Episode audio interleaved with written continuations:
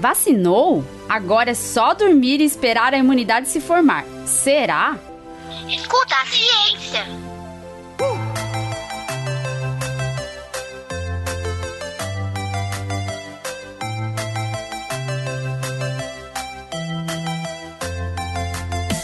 Olá, eu sou a professora Letícia Sarturi, sou mestre em imunologia e doutora em biociências e fisiopatologia. Nesse episódio, vamos falar sobre os benefícios do sono para a sua imunidade.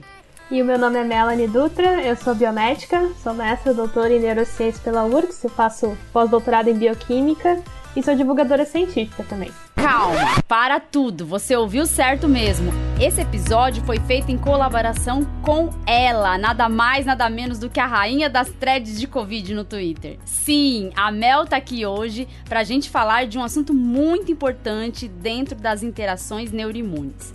Por isso, eu já venho, começo esse episódio perguntando: você já ouviu falar que dormir afeta sua imunidade? Você já recebeu a recomendação de ficar em repouso, dormir bem durante um resfriado, por exemplo? E mais, já te falaram que dormir depois de se vacinar pode ajudar na imunidade?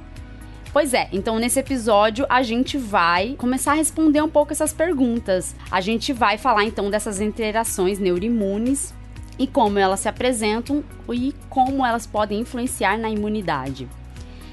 De qualquer maneira, todo mundo aqui já ouviu falar um pouco de sistema imune. Porque no podcast a gente, eu tô sempre falando de imunidade, de sistema imune. Então, de qualquer maneira, sim, todo mundo já deve entender um pouco de imunidade. Imunidade às vacinas sempre tem se falado. Mas dessa interação neuroimune, a gente não tem falado muito. E inclusive a Mel ela trabalha com isso e por isso ela vai falar um pouco pra gente primeiro definindo pra gente o que, que é sistema nervoso e depois a gente vai falando um pouco dessa relação do sistema imune com o sistema nervoso.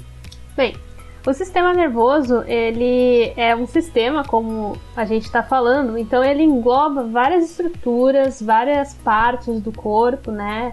É um sistema de controle, né? Ele é um sistema de controle e também é um sistema controlado. Então ele tem relações bidirecionais com vários outros sistemas do corpo, como por exemplo o sistema imunológico, né?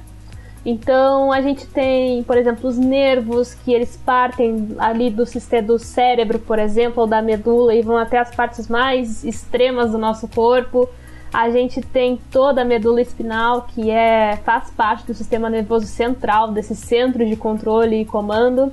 E também temos todas as estruturas que estão dentro da nossa cabeça, que é o que a gente chama de encéfalo, né? Que engloba o cérebro, as estruturas Uh, por exemplo, como o tronco encefálico. Então, é um conjunto muito grande de estruturas que realmente está em contato muito íntimo com cada parte do nosso corpo, né? Para fazer uma regulação e também sofrer regulação dessas partes. Então, uh, eu já estudei no doutorado um pouco do sistema nervoso entérico, que é, era o foco do meu projeto, era analisar a interação do sistema imune da mucosa intestinal com o sistema nervoso entérico. No sistema nervoso entérico, a gente tem uma grande quantidade de gânglios, tem muitos neurônios no sistema nervoso entérico, muitas células da glia. Inclusive, já fiz muito experimento para contar essas células, para medir tamanho dessas células, para avaliar se a imunidade exacerbada poderia provocar algum dano no sistema nervoso.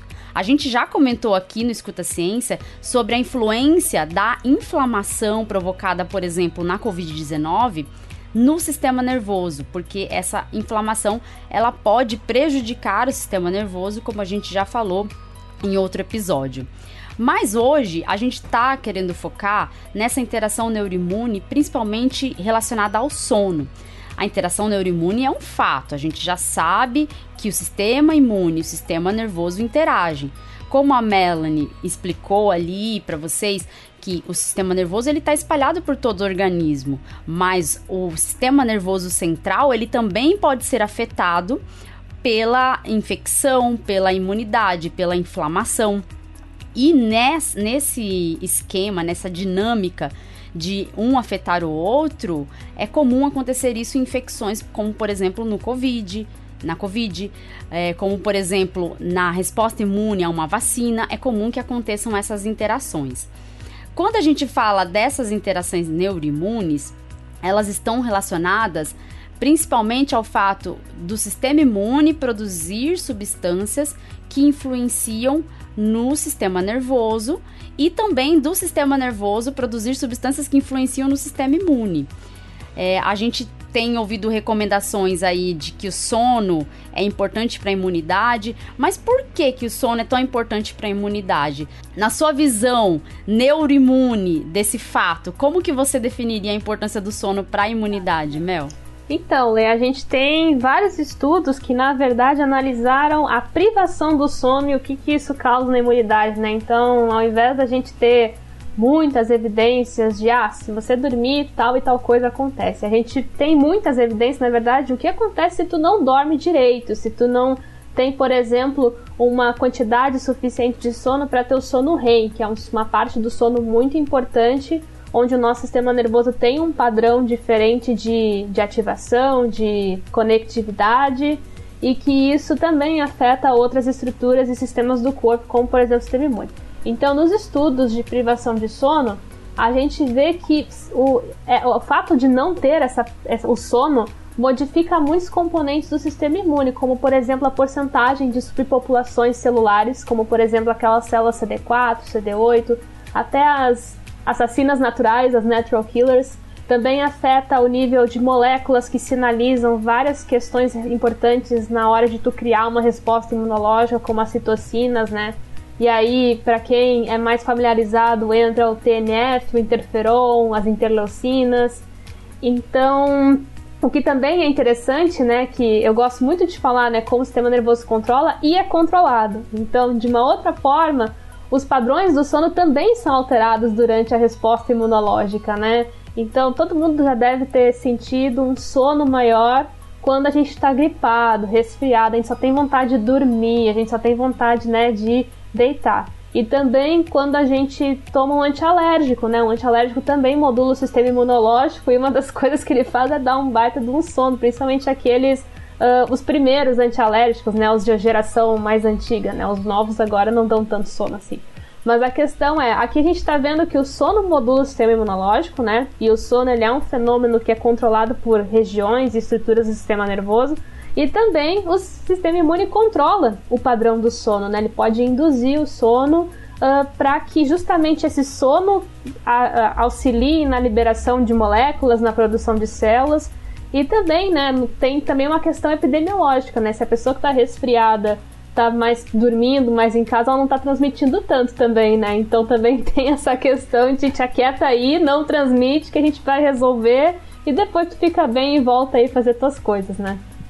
já ajuda muito, né? Ficar em casa, principalmente aí nessa crise sanitária que a gente tem da Covid-19 ao menor indício de sintomas, fique em casa, em isolamento, é o ideal mesmo. É, essa questão do sono é bem interessante porque a própria melatonina, que é um hormônio importante para o sono, ela tem um, um, efeito modulador da resposta imune, da atividade de linfócitos, da proliferação de linfócitos. Então, com isso a gente, a gente quando dorme, a gente vai ter mesmo um soninho é, renovador para a própria resposta imune, porque vai restaurar ali os princípios básicos da resposta imune, que é a, a saúde do, das células principais ali, é, que coordenam uma resposta imune mais específica, das células que produzem anticorpos, e isso é muito importante. É, quando a gente fala dessas citocinas que são produzidas, a IL-1, que é uma citocina muito inflamatória, é pró-inflamatória e é produzida em alta quantidade na Covid-19, por exemplo, ela é uma, uma citocina que ela induz sono, ela faz, ativa é, mecanismos de sono dentro do sistema nervoso central. Então já favorece ali você de dormir para você promover então uma resposta imune adequada, mas também eu acho que para você prejudicar a vida do patógeno, do agente infeccioso que está ali, porque quando o seu metabolismo está mais baixo, é mais difícil esse agente infeccioso disseminar-se por todo o organismo. Então, isso ajuda muito. O sono é útil tanto para renovar a resposta imune, quanto para conter até mesmo a disseminação por todo o organismo de um patógeno. Isso seria bem importante. É, e quando a gente pensa, por exemplo, em situações de privação de sono, como você falou, a gente tem nessas situações uma elevação no nível de cortisol. E o cortisol, ele é conhecido como uma substância anti-inflamatória, ou seja, anti-inflamatória significa que ele breca o sistema imune, gente. Se ele é, tem essa função de corticoide, que é o cortisol, ele tem uma tendência então de diminuir a atividade do sistema imune. Se você não dorme direito, você vai ter níveis elevados de cortisol e, consequentemente, você vai ter redução da atividade do seu sistema imune, da sua imunidade, né, Mel? Exatamente. O cortisol ele tem esse papel muito importante, né? E é um e vale ressaltar que é que ele é muito intenso, né? Ele literalmente corta toda ali aquela reação inflamatória. Por isso que quando as pessoas fazem uso de cortisol, tem que ser um uso muito bem estabelecido, a dose muito bem controlada.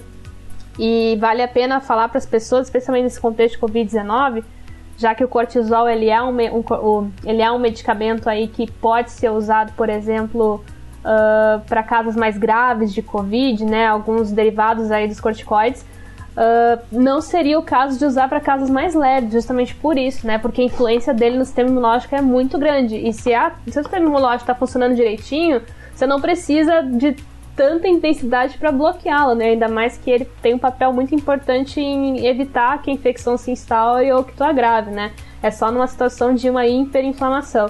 Mas é totalmente isso que tu está falando, né? E tem várias estruturas do sistema nervoso que respondem a corticoides. O hipocampo é um deles.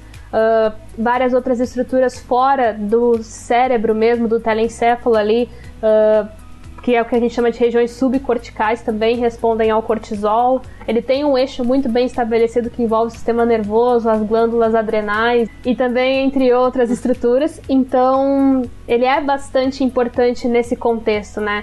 Então a gente precisa levar isso em consideração e isso só ressalta ainda mais como o fato do sistema imunológico estar tá trabalhando, gerando citocinas que vão fazer esse balanço entre inflamação e o anti-inflamatório também é relevante para garantir um sono adequado, para garantir o funcionamento de outros sistemas que estão relacionados com isso.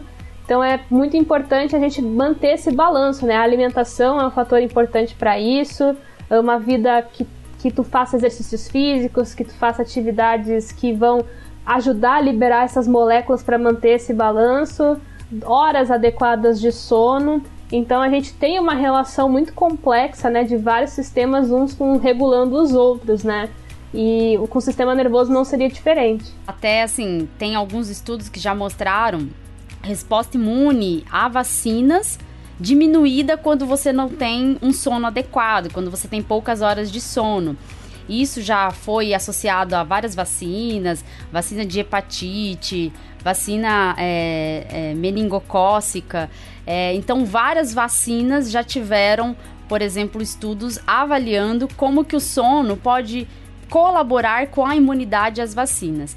E baseados nisso, até o, se eu não me engano, foi o Instituto do Sono eles liberaram uma carta aberta à população sobre a importância do sono durante esse processo de vacinação agora da Covid-19. Eu estava lendo isso há pouco tempo e nessa carta eles relatam então que o sono é importante para induzir uma boa imunidade às vacinas. E esse sono ele tem que ser adequado. Dormir poucas horas por dia pode elevar níveis de substâncias como cortisol, pode atrapalhar, consequentemente, a renovação ali das células do sistema imune, de células que estão é, associadas a uma resposta imune mais específica. E já foi observado que para algumas vacinas a resposta imune pode cair tanto quando o paciente é privado de sono que pode diminuir pela metade a quantidade de anticorpos produzidos em resposta às, às vacinas. Pensando nisso, a gente tem que, nesse cenário agora de vacinação, é, quem está se vacinando tem que procurar, assim, ter um, uma boa noite de sono, é, não só nos dias anteriores, mas seguir uma rotina de sono adequada, porque essa ativação da resposta imune e, consequentemente, a duração da resposta imune vai ser adequada se você tiver uma boa saúde, como a Mel falou. Mas pensando nessa relação neuroimune, É, a gente sabe que a própria imunidade ela pode modular, né? Como a gente comentou, pode modular o sono, pode provocar então um maior sono para você restabelecer sua saúde, mas também para você ajudar o sistema imune, diminuir o espalhamento de um agente infeccioso, como um vírus, por exemplo. É, mas a imunidade ela também pode prejudicar o sistema nervoso. A gente comentou no começo ali sobre a neuroinflamação que é provocada pela Covid-19. Mel, você tem algum dado assim de neuroinflamação que poderia falar? O que a gente vê em alguns estudos é que existe uma presença de células imunológicas dentro do sistema nervoso central. E eu vou explicar para vocês por que, isso é muito estranho e preocupante. O sistema nervoso central, ele tem como se fosse uma alfândega, né? Todo ele é recoberto por uma barreira que a gente pode entender exatamente como uma alfândega, que vai regular o que entra e o que sai. Então, não é tudo do corpo que vai entrar no sistema nervoso e também não é tudo que tem no sistema nervoso que vai sair para o corpo. Essa alfândega, que é formada por vários elementos celulares, como as células da glia, por exemplo, vão fazer essa modulação e vão ou aumentar as barreiras ou flexibilizar as barreiras. E quando se flexibiliza, mais coisas podem passar. Quando se aumenta a barreira, menos coisas passam. Então é bem isso, é um controle que vai sendo feito de acordo com o ambiente do corpo, de acordo com o que está acontecendo no corpo. Né? Em geral, é muito bem regulado. Mas o que, que acontece, por exemplo, numa infecção viral, uma infecção bacteriana? Tu começa então a ter esse aumento de citocinas pró-inflamatórias para chamar o sistema imunológico e dizer: ó, pessoal, tá acontecendo uma invasão, vem todo mundo, vamos tentar neutralizar isso.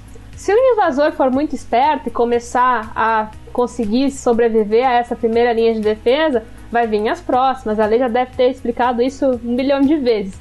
Mas a questão aqui é a seguinte: alguns órgãos podem ser afetados também, né? Como por exemplo o sistema nervoso central. A gente viu ali que a Covid-19 tem alguns o vírus tem alguns mecanismos para entrar no sistema nervoso central. Então, dentro do sistema nervoso começa a ter uma inflamação. A gente tem células imunes que são residentes permanentes lá, que moram no sistema nervoso e não vão sair de lá mais, como a microglia, por exemplo. Então a microglia que faz toda essa vigilância começa a ver que aquele ambiente tem uh, algum invasor, por exemplo, tem coisas ali que não deveriam estar e começa a aumentar as citocinas pró-inflamatórias. Os astrócitos, que também são células parentes da microglia, são glias também, começam a responder também e aumentar a inflamação, porque precisa mobilizar mais microglias que vão se dividir e vão tentar formar um exército ali contra o invasor para tentar conter. Só que a questão é a seguinte: se essa inflamação começa a ficar muito alta, o pessoal da alfândega vai começar a flexibilizar um pouco essa barreira. E aí, células do sistema imunológico que não deveriam estar dentro do sistema nervoso começam a entrar. E a microglia é aquela célula que sabe com quem está lidando, né? Ela tem uma atividade de aumentar as tocinas, de fagocitar, de comer o invasor, mas ela sabe que tem que ir com jeitinho, porque o neurônio é muito fresquinho, né? Qualquer mudança já fica louco, né? Então ela sabe o ambiente que ela está lidando. Só que a célula sistemológica não. É pé na porta, soco na cara, né? A célula sistemológica não tá nem aí. Sim. Ela vai matar quem tiver que matar, liberar o que tiver que liberar, porque ela quer salvar vidas, né? Ela quer parar a infecção custe o que custar. E o neurônio não é assim, tem que ter jeitinho para lidar com ele, porque ele é muito sensível ao ambiente, né? Então, quando a célula do sistema imune que está lá fora do cérebro entra no sistema nervoso, ela começa a fazer toda essa atuação para neutralizar, por exemplo, o agente infeccioso, só que essa neuroinflamação começa a crescer, porque ela está lá agindo e tudo mais, tentando controlar. Fora que o invasor está gerando também um aumento dessa resposta pelas próprias moléculas dele, né? Coisas que vão estimular o sistema imunológico. E aí tu começa a ter os neurônios literalmente entrando em pânico, né? Eles começam a uh, ter problemas no funcionamento, algumas regiões podem começar a ter algumas lesões, né? E aí a gente começa a ter as manifestações neurológicas, a gente começa a ter algumas outras lesões que podem levar a alguma sequela, que é o que a gente está vendo na Covid-19 também, sequelas Sim. consequentes dessa neuroinflamação. Então é um fenômeno muito complexo, né, da gente estudar, porque ao mesmo tempo que a gente precisa dessa resposta para resolver o que está acontecendo lá, essa resposta, se ela for muito intensa, ela é muito danosa também. Então é um balanço muito difícil. E os dados que a gente tem hoje nos dizem como mais ou menos o SARS-CoV-2 entra, que pode ser por um afrouxamento dessa barreira, especialmente ali nos plexos coroides, que são regiões de uma entrada um pouco mais facilitada para o sistema nervoso, onde essa barreira é um pouco menos rígida. Uh, pelo líquor, pelo nariz, né? A gente tem que lembrar que a gente tem neurônios no nariz é. que vão direto para o sistema nervoso. Então, daqui a pouco, uma infecção nesse neurônio é um cavalo de Troia, né? Vai entrar e ninguém vai perguntar, né? É. O que, está acontecendo.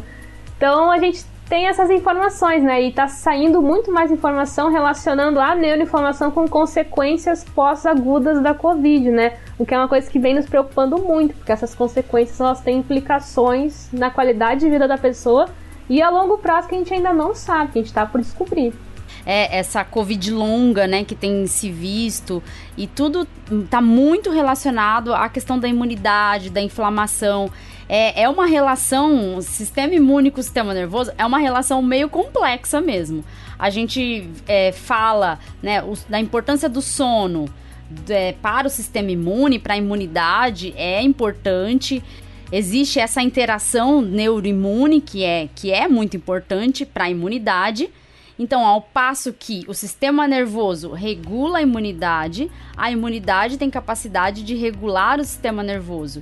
E ao mesmo tempo, quando se fala de uma doença muito inflamatória, como é a Covid-19, que é uma doença que ativa mecanismos pró-inflamatórios violentos, assim, do sistema imune derrubar a pessoa por conta da, da resposta imune.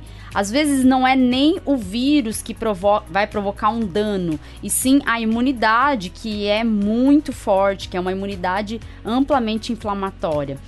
E a gente tem então uma relação muito complexa você tem um sistema imune melhorado pelo, pelo sistema nervoso, como a gente comentou a respeito do sono, mas a gente tem um sistema imune que pode piorar o sistema nervoso quando se fala, por exemplo, de uma doença altamente inflamatória.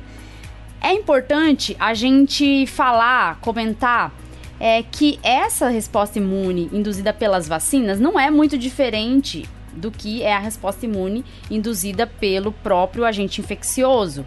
Então, as vacinas elas tentam simular essa resposta imune, só que no caso das vacinas elas tentam então ser um pouco mais robustas, um pouco mais padronizadas as respostas, para que você possa futuramente, se tiver um encontro com esse agente infeccioso, ter uma memória imunológica, ter anticorpos que possam te proteger de pegar de novo a infecção ou de agravar pela infecção.